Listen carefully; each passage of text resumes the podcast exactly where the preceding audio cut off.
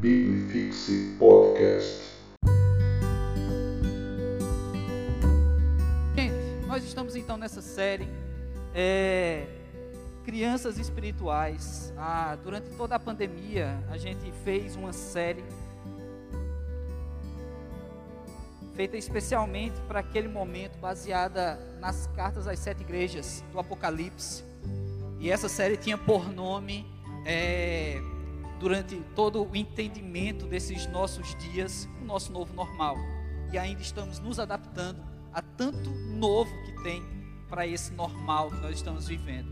E uma dessas coisas é toda essa parte técnica que muitas vezes pega a gente de surpresa, mas que o nosso bom Deus nos abençoe dando tudo certo. Mas que bom contar com vocês aqui também presencialmente, né? À medida que os sábados avançam, mais pessoas vão saindo mais de casa e vão, vão vindo participar dos cultos, não é?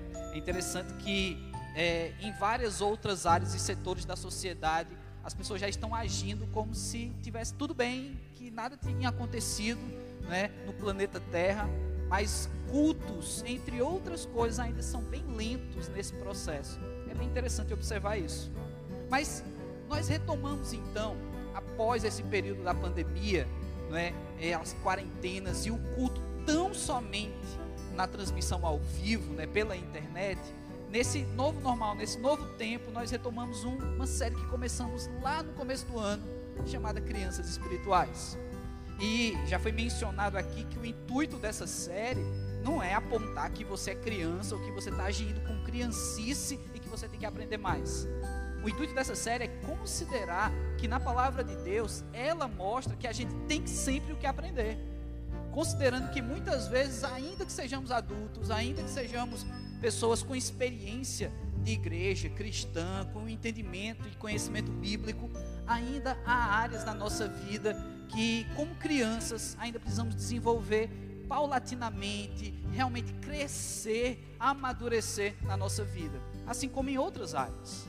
Não é é para isso que se estuda, para que você cresça em alguma área, para isso que você observa e quer aprender sobre uma novidade, sobre seja algo que é para o teu emprego, que é para a tua profissão, seja algo que é para o teu lazer, não é para algo que você gosta de fazer, o aprendizado sempre é bem-vindo. Sempre mostra que temos algo a crescer e realmente é impressionante como nós precisamos crescer, como nós precisamos amadurecer em algumas áreas. E uma delas são áreas que nós vamos comentar bem hoje, porque o texto nos proporciona isso. E é impressionante que nessa quarta mensagem da série, estamos em 1 Pedro e a série será toda em 1 Pedro. Hoje nós estamos ainda no capítulo 2, a partir do versículo 11. Então você de casa, você que está aqui com a gente, abra sua Bíblia, 1 Pedro 2, a partir do 11. E hoje nós vamos falar de política. 1 Pedro 2, a partir do versículo 11. Coisa chata falar do assunto política na igreja, mas não é só isso que a gente vai falar hoje, não. A gente vai falar de política, sobre ambiente do mundo corporativo, ambiente de trabalho também. Tudo isso a palavra de Deus nos traz e, acima de tudo, o exemplo de que Jesus nós temos que copiar. Então, com a sua Bíblia aberta, vamos ler juntos o que tem na palavra de Deus. Amados, exorto-vos, pois, exorto-vos como peregrinos e forasteiros que sois, a vós absterdes das paixões carnais que fazem guerra contra a alma, mantendo exemplar o vosso procedimento no meio dos gentios, para que naquilo que falam contra vós, outros, como de malfeitores, observando-vos em vossas boas obras, glorifiquem a Deus no dia da visitação. Sujeitai-vos a toda instituição humana por causa do Senhor, quer seja ao rei como soberano, quer as autoridades como enviadas por ele, tanto para castigo dos malfeitores, como para louvor dos que praticam bem. Porque assim é a vontade de Deus, que pela prática do bem façais emudecer a ignorância dos insensatos. Como livres que sois, não usando todavia a liberdade por pretexto da malícia, mas vivendo como servos de Deus, tratai todos com honra amai os irmãos, temei a Deus, honrai o rei. Servos, sede submissos com todo o temor ao vosso Senhor, não somente se for bom e cordato, mas também ao perverso. Porque isto é grato, que alguém suporte tristeza, sofrendo injustamente por motivo de sua consciência para com Deus. Pois, que glória há, se pecando e sendo esbofeteados por isso, suportais com paciência? Se, entretanto, quando praticais o bem, sois igualmente afligidos e suportais com paciência, isso é grato a Deus. Porquanto para isto mesmo foste chamados, pois que também Cristo sofreu em vosso lugar, deixando-vos exemplo para que seguirdes os vossos os seus passos, o qual não cometeu pecado, nem tolo algum se achou em sua boca, pois ele, quando ultrajado, não revidava com o traje, quando maltratado, não fazia ameaças, mas entregava-se àquele que julga retamente, carregando ele mesmo o seu corpo sobre o madeiro os nossos pecados, para que nós mortos para os pecados vivamos para a justiça. Por suas chagas fomos sarados, fostes sarados, porque estáveis desgarrados como ovelhas. Agora, porém, vos convertestes ao pastor e bispo da vossa alma. Nosso bom Deus aplique então essa palavra em nossas vidas e que cresçamos mais no aprendizado da palavra de Deus em nome de Jesus Cristo. Amém. Justiça social. Se tem uma palavrinha que ela se aplica tão bem a, a determinados contextos de guerra, é um sentimento de justiça. Eu costumo usar, inclusive, no aconselhamento de casais, casados principalmente, quando estão vivendo uma grande crise e correndo risco de divorciar, de separar, eu costumo usar essa expressão, sentimento de justiça. Porque habitualmente, casais que vivem uma batalha entre si, que estão guerreando por alguma razão, no discurso, ao explicar por que estão brigando, ou seja, a esposa para defender a si mesma, o marido para defender a si mesmo, eles usam um sentimento de justiça. E é observado isso quando na fala se diz: Ah, pastor, mas eu faço isso e ela. Ou então ela diz: Ah, pastor, mas eu deixei de fazer isso por ele e ele um sentimento de que está sendo injustiçado, de que em algum momento do relacionamento os pesos é, ficaram diferenciados e a balança ela descambaleou para um lado ou para o outro. E isso tem gerado nas pessoas essa sensação. Quando isso vai para o nosso ambiente social, para as nossas relações com as pessoas, e aí muitas vezes se multiplica pela, pela iniquidade, pela razão também que nós temos de enxergar a roubalheira e tantas outras coisas que acontecem à nossa volta, erros. A gente cria mais sentimentos e sensações de que somos injustiçados. E que sendo injustiçados, devemos fazer o nosso papel, que é agir para que a justiça aconteça. Acontece que quando a gente vai para a palavra de Deus, a coisa da justiça, ela tem um outro nível, ela tem um outro modo de ser vista e enxergada. Quem me conhece mais de perto sabe que eu não entro em debates políticos há muito tempo. Quem me conhece há muito tempo sabe disso, que eu já fui um cara que entrava em debates políticos. Eu, inclusive, fui um cidadão brasileiro que, em determinadas eleições, duas consecutivas, presidenciais, não é, e tudo mais, eu fui votar com nariz de palhaço. Eu fui fazendo meu protesto silencioso. Eu não tinha vergonha de fazer essas coisas. Hoje eu até tenho um pouco mais de vergonha. Mas naquele tempo eu não tinha, e eu não, não era só isso, não era só colocar um nariz vermelho e ir votar. Mas eu tinha um discurso nas redes sociais, em outros lugares também sobre isso, conversando com as pessoas. Só que acontece que chegou um momento que eu precisei assumir uma postura apolítica. Não que eu considere que eu deixei de ser político, não. Mas que na verdade eu assumi uma postura de apartidário. Só que ninguém no Brasil entende isso. Quando você diz que você não está defendendo partido nenhum, você é chamado de isentão. Então você tem uma posição, o isentão. Só que aí quando vem para a palavra de Deus, até certo ponto existe uma postura de isentão quanto à justiça social. E a gente vai observar isso nesse texto. Mas ainda falando mais sobre política, eu sim me considero um ser político, como ser, não é? E pensando sobre isso, alguém há muito tempo atrás já pensou, e Aristóteles observa que o homem é um ser que necessita viver uns com os outros, das coisas uns dos outros. E por isso, o homem é um ser carente e imperfeito, buscando a comunidade para alcançar completude.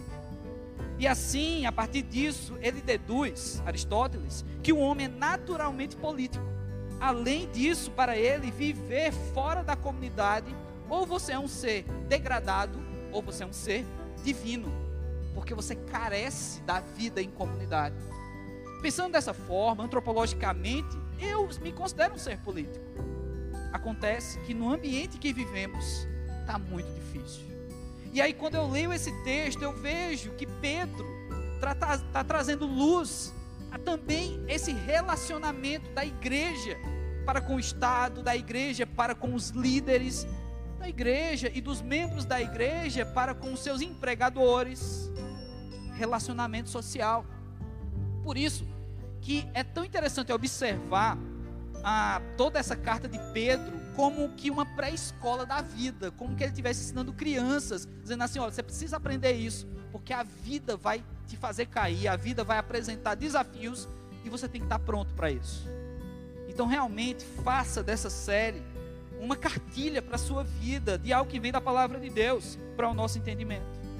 Em primeiro lugar, dos versículos 11 e 12, mantenha sua Bíblia aberta aí nesse texto, para você conferir se o que eu estou falando aqui está na Bíblia mesmo. Nos versículos 11 e 12, Pedro aconselha a esses crentes dessa igreja a serem crentes que têm um exemplo intencional. Você tem a intenção de ser exemplo. Eu vou dar o exemplo de uma coisa intencional usando um ambiente político, por exemplo. Você segue artistas famosos, atores, que muitas vezes têm uma posição muito clara e definida sobre a questão política. E por seguir essa pessoa e muitas vezes admirar, você também entende que aquilo deveria ser a sua posição. Só que detalhe, grande parte, não todos, mas grande parte dos famosos, dos influenciadores digitais, ou aqueles que influenciam para o bom ou para o mal mesmo, digitalmente, grande parte desses, a intenção é intencional ter uma posição política. Porque se eles não tivessem essa intenção, eles perderiam algo. Então tem algo a mais por trás. Uma vez que eu que sigo é, o que esse cara fala e sigo o debate dele e reproduzo esse debate, eu não tenho os mesmos motivos que ele, que intencionalmente está defendendo tal ou tal político. Mas eu eu tô é, é, compartilhando, eu estou reproduzindo o que ele faz sem a intenção que está por trás, que ele tem. Então é vago, é vã esse tipo de coisa. Mas no Brasil isso é altamente comum. Porque sim, o Brasil é cheio de, de pessoas que replicam pensamentos. A produção de pensamento existe no Brasil, mas ela é pequena. E replicadores de conhecimento vão replicar daqueles que são muito vistos. E os que são muito vistos são justamente esses influenciadores. Mas voltando, eles têm intenção. E às vezes você não tem a mesma que a dele, mas está falando a mesma coisa que ele fala. Aqui, nos versículos 11 e 12, Pedro diz aos crentes dessa igreja que eles tinham que ser cristãos intencionais. Que ser cristão deveria sim ter por trás todo um projeto de ser cristão. Não ser cristão por acidente. Não ser cristão simplesmente porque eu sou de uma família cristã. Não ser cristão simplesmente porque eu faço parte de uma igreja cristã. Mas ter a intenção de ser cristão. Fazer por onde? E quando você tem a intenção, entra um outro detalhe que envolve também os influenciadores digitais.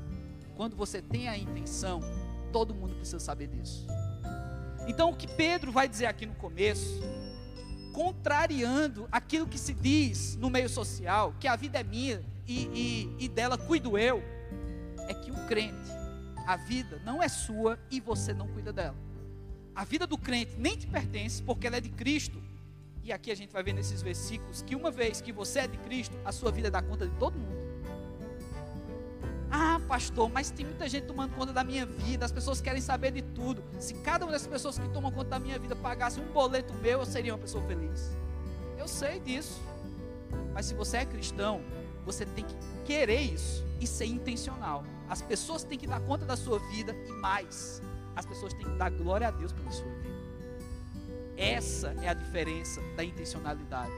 Porque o cristão que só é por ser, vai só para a igreja, ele não tem a intenção, está só ali fazendo volume, ocupando espaço. Esse cristão, ele não vai gerar essa glória. Esse cristão, ele não vai querer, inclusive, que muita gente, em determinados ambientes sociais, saibam que ele é cristão. Ele é aquele agente secreto. O que Pedro está dizendo aqui é que você tem que ser visto como um cristão no meio da sociedade. E dessa forma, as pessoas glorificarem a Deus. Então, a vida do cristão é sim dar conta de todo mundo. Não se chateie com essas coisas, não. As pessoas vão querer saber da sua vida. As pessoas vão querer saber os detalhes. As pessoas vão fofocar sobre você. Porque o cristão, ele passa por isso, está dentro do nosso DNA. Em toda a história, as pessoas querem saber o que é que essa pessoa tem. Que diferencial é esse? Porque essa pessoa defende essa fé. E desse modo as pessoas vão sim querer saber da sua vida, dos detalhes. Se intencionalmente você usa isso para propagar a sua fé, se intencionalmente isso é a favor do evangelho, não ao teu favor, porque isso não importa. Mais para frente a gente vai ver que se você ganha ou perde, o que importa é a palavra de Deus, o que importa é Deus ser glorificado. Importa se isso te, você te deixa chateado, se as pessoas estão tomando conta da sua vida, não importa. Ah, pastor, mas tem até na igreja, na igreja tem fiscais dentro da igreja. E como tem? Vocês não imaginam tanto de fiscal que tem para ministério pastoral, para filhos de pastor, para esposas de pastor. Você está achando que você é fiscalizado na igreja? Vá ser pastor. Vá ser. Sabe, a experiência que a gente teve aqui, por exemplo, Casa do Julgamento. Rapaz, um texto que fosse mencionado da Bíblia errado, vinha pessoas dizer para mim, pastor, essa casa de julgamento é uma heresia. Olha isso aqui, rapaz, isso é uma coisa está acontecendo fiscais.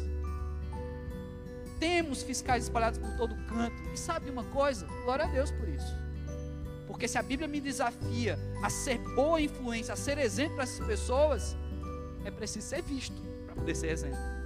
Então, que bom pessoas estão cobrando isso. Mas tem um detalhe: ao cobrar, ao observar, ao fiscalizar, elas também vão ver que eu sou humano, que eu também sou cheio de defeito, que eu também tenho minhas crises.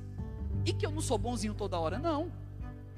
Essa semana eu vi um meme que eu me identifico muito com ele, sabe? A pessoa pergunta: Olha, o que é, o que, é que você gosta mais no café da manhã?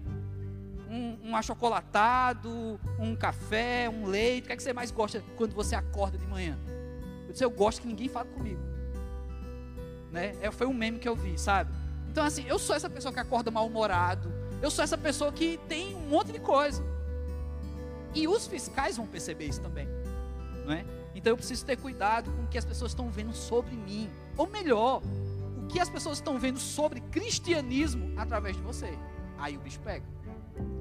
Porque você deveria ser, pelo menos com a vida, um propagador. Mas você deveria fazer muito mais, propagar com palavras, com ações, com atitudes. E a gente vai ver mais sobre isso nesse texto. Mas sim, a vida do crente é dar conta de todo mundo versículos 13 ao versículo 17, a gente entra nesse assuntozinho aí, sobre a nossa relação com a política. E Pedro, ele vai trazer aqui alguns princípios interessantes sobre essa relação. A primeira coisa chata que Pedro fala aqui, ah, Pedro, vamos parar com isso, sabe? Tira essa carta de Pedro da Bíblia.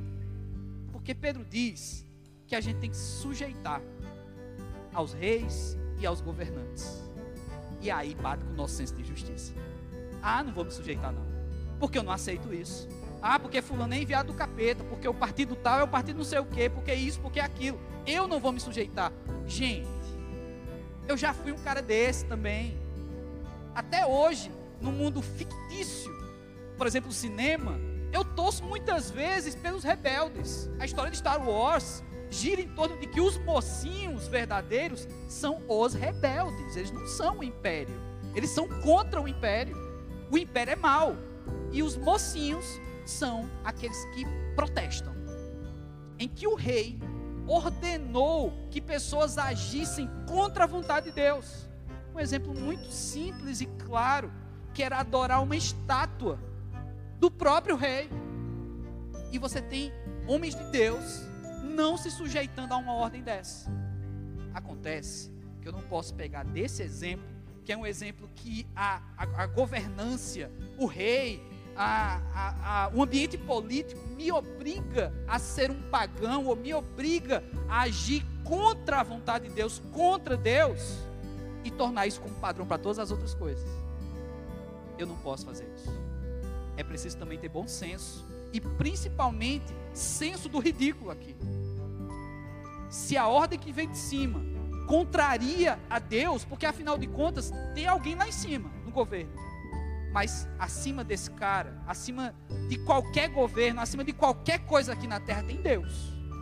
Então, se a ordem que vem de cima contraria a vontade de Deus, aí o bicho pega. Mas isso não tem que ser um, um combustível para agora eu protestar sobre tudo e sobre todos. Até porque o texto que nós temos aqui, do 13 ao 17, traz pontos muito interessantes. A primeiro deles eu já falei sobre a sujeição, você tem que sujeitar as autoridades e essas enviadas por Deus, e você tem que sujeitar elas, porque essa é a vontade de Deus. E o versículo 15 tem um ponto aqui impressionante. Versículo 15 diz: Porque assim é a vontade de Deus, que, pela prática do bem, façais emudecer a ignorância dos insensatos. Calar sem força. O nosso senso de justiça não aceita isso. O nosso senso de justiça diz o seguinte: para calar eu vou ter que usar força. Por que eles não estão usando força? Por que eles não estão colocando lei? Por que isso? Por que aquilo? Aí a gente quer agir com força. Porque afinal de contas, acende esse senso de justiça para pesar a balança com os mesmos pesos. Se ele vem com pedras, eu vou com pedras. Se ele vem com armas, eu vou com armas. Se ele vem com discurso, eu vou com discurso. E hoje, que é arma, né? É o discurso. Sabe? Textões e mais textões. Que arma fantástica. Rapaz, se textão mudasse o mundo, ou como esse mundo já seria diferente, já teria mudado tanto. Pois é, a vontade de Deus é que a gente cale a boca deles com o bem, que a gente cale a boca deles, faça eles emudecer sem força, agindo pelo bem.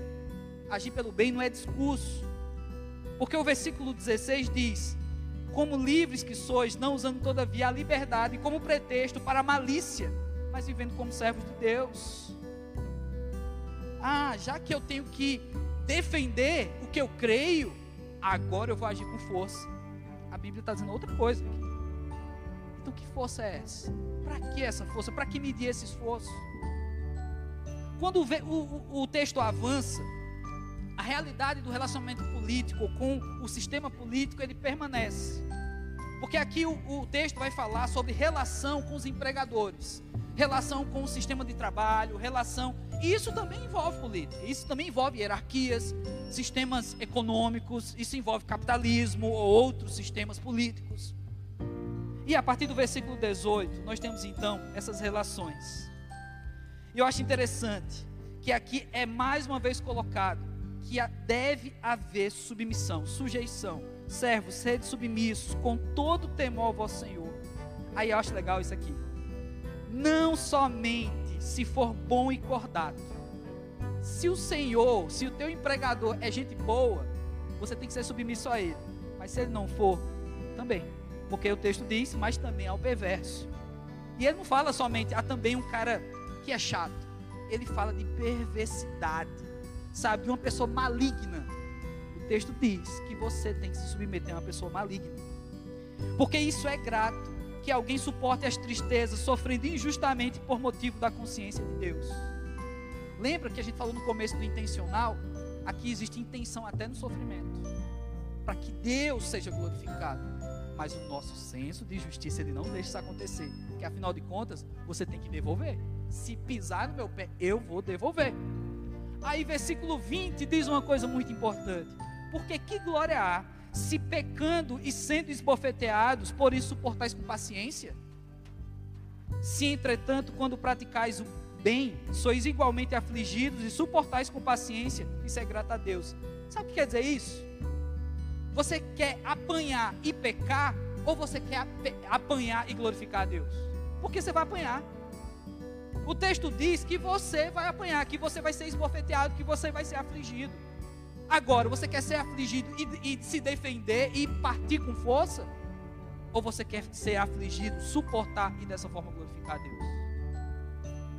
Gente, Deus nos, não nos colocou aqui para ser esses guerrilheiros da fé. Mas porque tem tanto crente com discurso inflamado.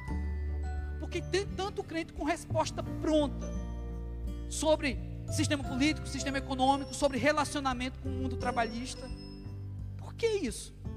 O que será que está faltando? Talvez a maior parte desses crentes com esse discurso, com esse senso de justiça, querendo assumir o papel de Deus, sejam ainda muito crianças. Uma criancice. Aquela criança que faz birra, sabe? Você está andando no shopping, não é? E está esquisito andar no shopping, tem mão e contramão no shopping center agora. Não é? E você está andando no shopping, você vê aquela criança parando na frente de uma loja e começa a espernear, pular, sabe? Puxar a roupa da mãe. E você vê aquela mãe não fazendo nada. E aí dá vontade de você ir como um cristão consolar aquela criança, né? Com um chute, sabe? Um chute bem localizado para não deixar marcas, você não ser preso. Mas esse é um senso de justiça que nós temos. A gente carrega isso. A gente não gosta de ver uma criança birrenta. Essa mãe não faz nada. Sabe? Na igreja isso acontece. Se durante o culto uma criança começa a chorar no templo, você fica com raiva. Você, rapaz, essa mãe não cala a boca dessa criança, não. Aí a mãe pega e sai com a criança. Aí outro vai dizer: Olha aí, a criança está tirando a mulher do culto, essa mulher não respeita Deus, não. Sempre vai ter fiscais, como eu falei no começo, sempre essas pessoas vão existir. Acontece que não é você que tem que resolver esse problema. Acontece que não é você, você não foi chamado para ser o resolvedor dos problemas sociais. Porque existem tarefas dadas à igreja. Aí você faz parte de um corpo e essas tarefas fazem parte de você. Eu vou falar aqui, por exemplo, uma tarefa muito clara da igreja. Você vai lá para Atos, quando você vê essa igreja institucional, recebendo realmente a orientação do próprio Jesus para ser igreja e caminhar agora no sentido correto, porque existia uma igreja estatal, uma igreja muito envolvida com a política, que era uma igreja que caminhava passos largos, desobedecendo a Deus e que a religião estava ali, pertinho demais com Roma, as coisas funcionavam aparentemente muito bem, e os ricos continuavam enriquecendo. Mas aí vem Cristo e anuncia a verdadeira fé, anuncia o verdadeiro reino, e que as riquezas daqui da terra, e que o ambiente político daqui da terra, ele, ele seria destronado, isso não teria tanto valor. Inclusive, muitos esperavam Jesus que seria um guerreiro, um guerrilheiro, um justiceiro. Só que Jesus, ele veio trazer outra justiça, ele veio trazer outra guerra. E muitos não compreendiam. Até hoje tem gente que não compreende esse Jesus. Mas o exemplo que eu quero dar é que quando essa igreja, pautada nos ensinamentos de Cristo, nasce, essa igreja vai observar a sociedade. E naquela sociedade existiam dois grupos, considerados hoje no ambiente político como minorias. Você tinha viúvas e órfãos. A igreja politizada, sabe o que, ela faz diante da minoria viúvas e órfãos? Os fariseus faziam isso, viu? Então pense bem quem você é. Eles iam exigir os direitos aos governantes. Os governantes têm que dar conta dessas viúvas e desses órfãos, porque afinal de contas eles estão pedindo dinheiro na frente das sinagogas. Porque afinal de contas eles não podem trabalhar pelas leis daquele tempo. A mulher viúva não podia trabalhar e um órfão então é uma criança. Então teria que serem sustentados por alguém. Então que o governo resolva.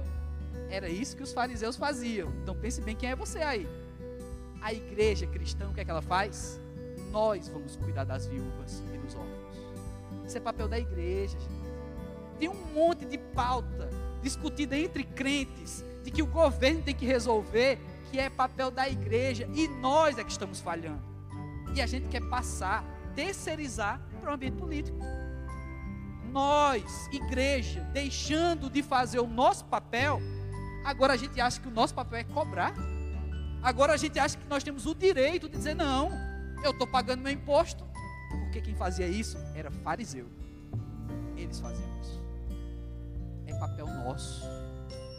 Então, antes mesmo de um belo discurso político, de uma bela anunciação do seu senso de justiça, de que você tem é, é um, um posicionamento de guerreiro, de que você é contra um sistema, lembre-se que você foi chamado para um outro sistema, você foi chamado para uma outra batalha, e você foi chamado para assumir o que você quer, tanto no seu coração, que o governo faça. Como igreja, somos nós que temos que fazer. Somos nós. Então eu me reconheço nesse meio como falho nisso. Eu me reconheço. Porque você, muitas vezes, pode ficar chateado quando um garotinho vem limpar o para-brisa do seu carro e você não quer dar dinheiro para ele, porque afinal de contas estão explorando ali um garoto. Mas você nunca fez nada para o Lar Davis, que é um lar que cuida de garotos. Que direito eu tenho de ficar chateado com esse garoto da rua? Se na igreja a gente tem um projeto que ajuda muitos desses que poderiam estar na rua, mas eu não faço nada. Então eu vou reclamar. Você não tem direito de fazer isso não. Você não tem esse direito. Aqui em Fortaleza, no Natal, na semana do Dia das Crianças, é lotado de crianças nos faróis, nos semáforos. Isso chateia. Mas que direito você tem de reclamar por isso? Que direito você tem? O que é que você, como igreja, está fazendo para essas crianças? Ou então vai reclamar da política, ninguém faz nada, olha aí, está na rua, está sujando a rua. Pois é, Continue reclamando. Reclamando, você é uma criança. E não somente uma criança, mas uma criança fariseu. Um apelido muito bonito que a gente ganha por ser reclamadores. Porque deveríamos ser intencionais. Fazer o nosso papel, cumprir com o nosso papel. Então, entender também que debates, irmãos, não leva a lugar nenhum. Olha, se tem um texto que tem que fazer crente parar de escrever textão, é esse versículo 15. Faça eles emudecerem, se calarem, fazendo bem. Ao invés de você escrever o seu textão, querer partir na contramão daquele outro partido político, faz o teu papel, que eles vão se calar. E mais, eles vão glorificar a Deus. Mas sabe aonde? Eles vão glorificar a Deus num dia bom, no tempo de Cristo, no tempo que Cristo voltar. Não espere recompensas aqui agora. Puxa vida, eu estou fazendo bem, mas eles não se calam, eles continuam perseguindo, eles continuam fazendo tudo errado, estão roubando nosso dinheiro, estão fazendo isso, estão fazendo aquilo. Eu estou fazendo bem, não estou vendo, não vendo surtir efeito algum. E aí continua, sabe o que? O mesmo senso de justiça. Porque você acha que pelo fato de você fazer a vontade de Deus, agora você tem que ser recompensado por isso. Olha como é complicado esse senso de justiça no nosso coração. E eu falo nosso, incluindo, e eu sei que todos nós temos um pouco disso. Porque afinal de contas, gente, nós somos brasileiros, a gente sofre pra caramba. Sabe, você trabalha pra caramba e, e boa parte do teu salário vai para imposto e você não vê resultado nisso. Você trabalha pra caramba, compra um aparelho celular e aí vem um cara no meio da rua e leva esse teu aparelho. Sabe, você trabalha muito não é? E aí consegue parcelar, financiar um carro. E aí você estaciona na praia, aí vem um cara e quebra o vidro do teu carro. Ou então vai lá e bate.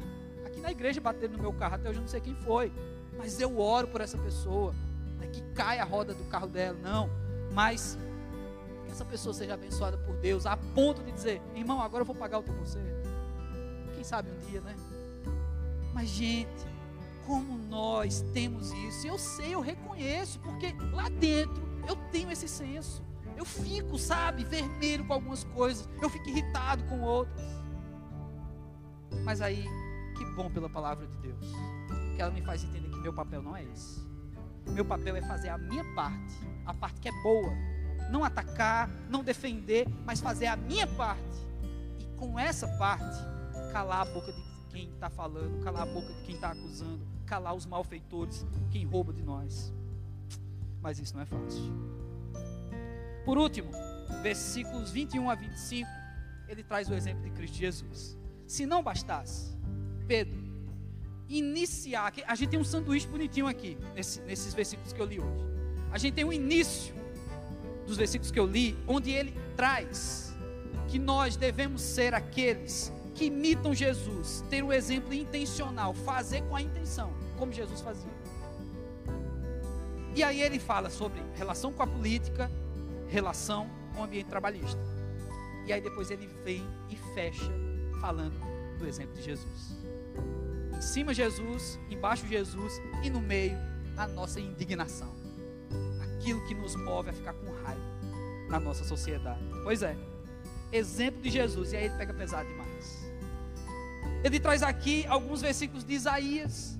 Já estávamos sentindo falta, porque até então, 1 Pedro é muita citação de Isaías. A gente viu isso nas outras mensagens. Sempre ele trazendo Isaías, Isaías. E como é bom trazer Isaías profeta que anunciava em meio a tantas tribulações, perseguições, e que o senso de justiça poderia ser tão acendido em tantas ocasiões naqueles tempos.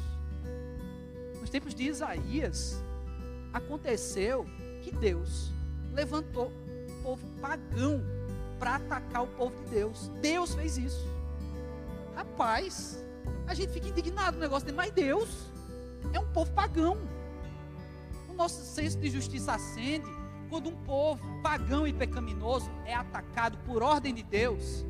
E não só morrem os políticos maus, não, daquele povo. Morrem as mulheres, as crianças e os animais. A gente também fica com o senso de justiça aceso. Rapaz, mulher, criança animal. O que foi que eles fizeram? Isaías, ele traz muito isso. Lê Isaías com esse, com esse seu senso político para você ver se você não vai ficar indignado também? Leia Isaías. Eu te proponho isso durante essa semana. Mas aí a gente tem aqui citações de Isaías. Mas aqui, no, voltando ao versículo 21, ele vai dizer o seguinte: Porquanto para isto mesmo foste chamados, pois que também Cristo sofreu em vosso lugar, deixando o exemplo para seguir os seus passos. Sofrimento é exemplo o qual não cometeu pecado nem dolo, algum se achou na sua boca. Jesus não respondeu com o mesmo peso, nem com a mesma altura. Testão em Jesus, fariseu, testão em Jesus, Pilatos, testão para Jesus, até Barrabás, testão para Jesus, influência digital, testão para Jesus, e Jesus não respondeu com testão.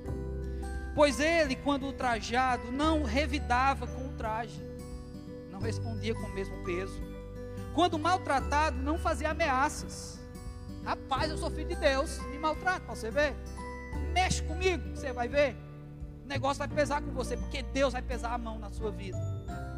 Isso é discurso de crente, viu, gente? Eu já ouvi crente falar isso. Não cometeu pecado, nem dolo algum se achou da sua boca, quando o trajado não revidava, quando o maltratado não fazia ameaças, mas entregava-se àquele que julga retamente carregando Ele mesmo em seu corpo sobre o madeiro os nossos pecados, para que nós mortos para os pecados vivamos para a justiça. Por suas chagas somos fostos sarados. É? Então nós temos essas citações. Isaías 53, 9 diz o seguinte: Designaram-lhe para a sepultura como os perversos, mas com rico esteve na sua morte, posto que nunca fez injustiça, nem dolo algum se achou em sua boca. Jesus foi tratado como um igual a um criminoso sem nem ter feito nada disso. Ainda assim, ele não retrucou. Ele foi injustiçado, gente. Versículos 5 e 6, também Isaías 53. Mas ele foi transpassado pelas nossas transgressões e moído pelas nossas iniquidades. O castigo que nos traz paz estava sobre ele, pelas suas pisaduras fomos sarados. Olha que bonito isso. Olha o que Jesus fez por nós. Mas o texto não para aí. Apesar daquela música parar aqui, o texto não para aí. O versículo 6 diz: Todos nós andávamos desgarrados como ovelhas. Cada um se desviava pelo caminho, mas o Senhor fez cair sobre ele a iniquidade de todos nós. Pelas suas pisaduras nós somos sarados. Isso é massa. Mas sabe por quê? Porque éramos desgarrados. Porque a gente nem sequer merecia, a gente estava fora, estava solto nesse mundo. Pois é. Então, você não tem o direito de assumir o papel de Deus. Deus vai julgar esse mundo.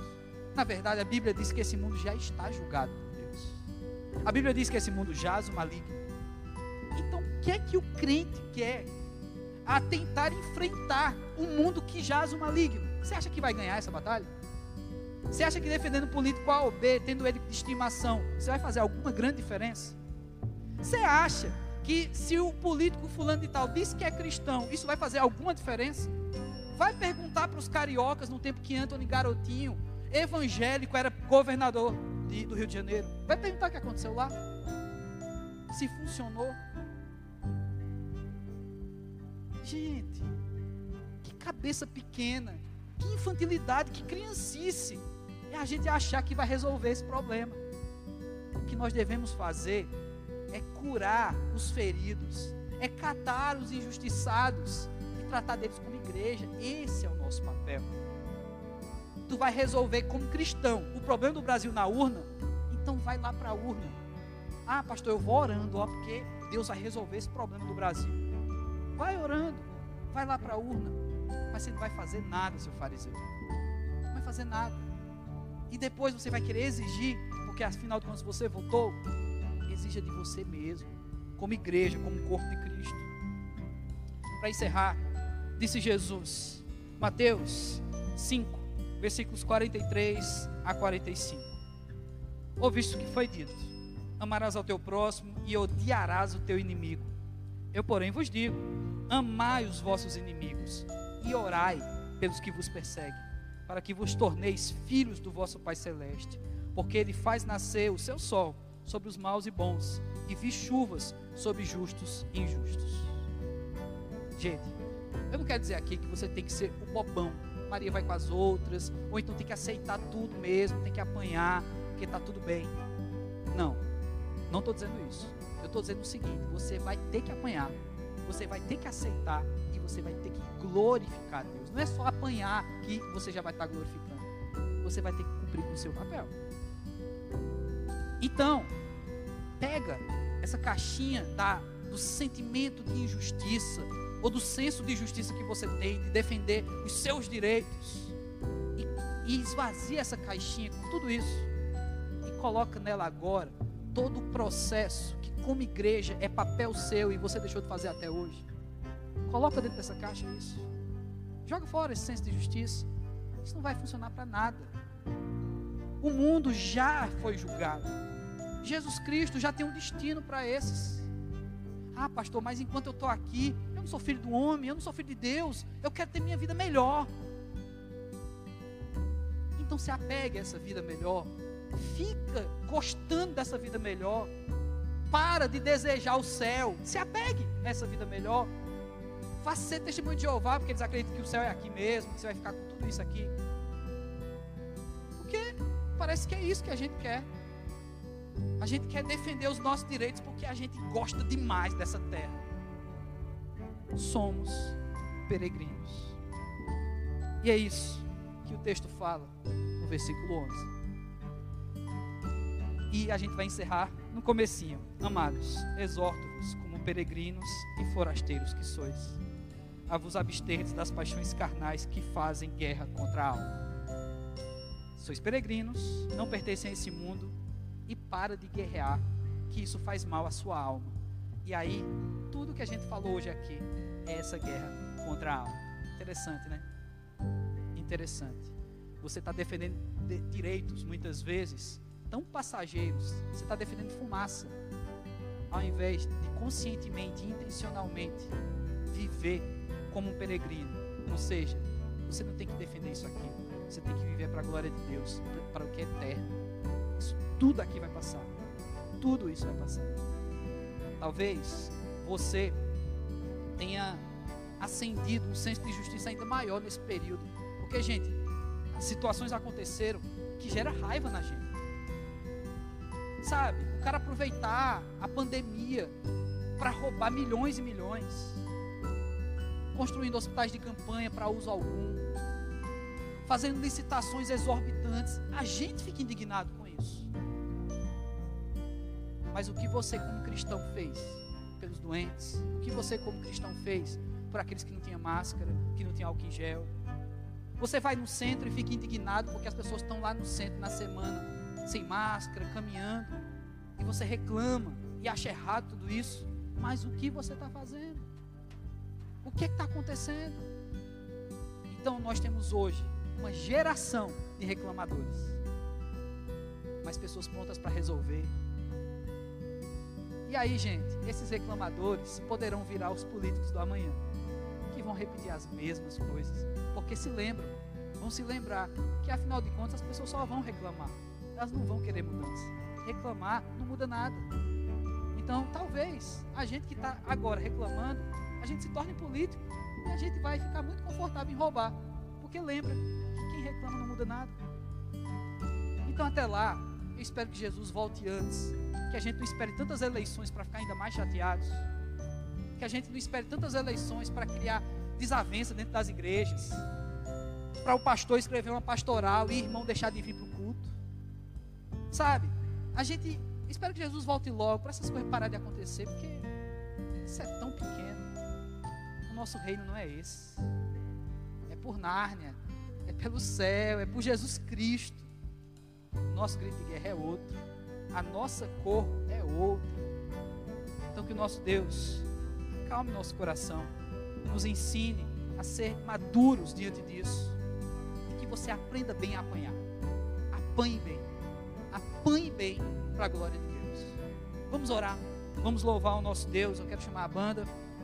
Os meninos já estão se posicionando aí. Baixe sua cabeça. Vamos falar com Deus agora.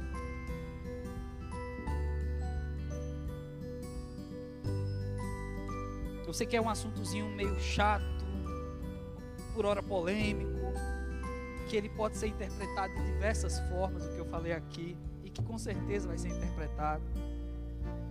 Que talvez você esteja com seu senso de justiça agora contra o pastor que pregou isso. Mas, e que bom que esteja isso. Estou aqui para isso mesmo, para te incomodar. Vamos orar. Pai, nós nos colocamos diante de Ti, Senhor Deus, pedindo, ó Pai, sabedoria. Pois nós não sabemos, Senhor Deus, como amar os nossos inimigos. Deus, nós não sabemos. Pai, é tão fácil odiar os inimigos. Fácil ficar revoltado, Senhor Deus, com aqueles que nos roubam, com aqueles que agem por injustiça, para aqueles que tiram o direito do pobre. Pai amado, como é fácil odiar essas pessoas. Mas o teu filho Jesus veio ao mundo, Pai, e nos ensinou que deveríamos amar essas pessoas, que deveríamos orar pelos que nos perseguem. E mais, Deus, teu filho Jesus não somente disse, mas ele fez isso. Pai amado, tem misericórdia de nós, porque como igreja somos tão falhos. Como igreja, Senhor Deus, há tanto nessa sociedade que nós não fazemos, ó Pai. E ainda nos achamos no direito de cobrar isso dos políticos. Porque, Pai, os políticos não são a igreja. Os políticos não são as denominações. Os políticos não são o cristianismo. Tem misericórdia de nós, Pai. E faz nascer um verdadeiro senso de justiça, mas o teu. Um senso que nos faz chorar com os que choram, nos alegrar com os que se alegram. Um senso que nos faz assumir o nosso dever para com a sociedade. E não apenas gritar para que alguém faça, mas fazer. Faz despertar em nós, Senhor Deus, uma vida tão exemplar que faça calar aqueles que injuriam tua palavra, aqueles que são contrários à tua verdade. Faça-nos, Deus, ser tão exemplos que cada pessoa que fiscalizar a nossa vida será evangelizado pela nossa vida, Pai. Em nome de Jesus, Senhor Deus, faz novidade, Pai, no nosso meio. Nos faz crescer. Mais que crianças, quem sabe adolescentes. E aí com toda essa energia usada para o bem. Mas não nos deixa, Senhor Deus, ficar na criancice de brigar, de fazer birra. Não nos deixa, Senhor Deus, como fariseus, querer fazer conchavos políticos e achar que é direito nosso exigir dos políticos. Faça-nos, Senhor Deus, cópias do teu filho Jesus. Que assim seja, Pai, em nome de Jesus Cristo. Amém.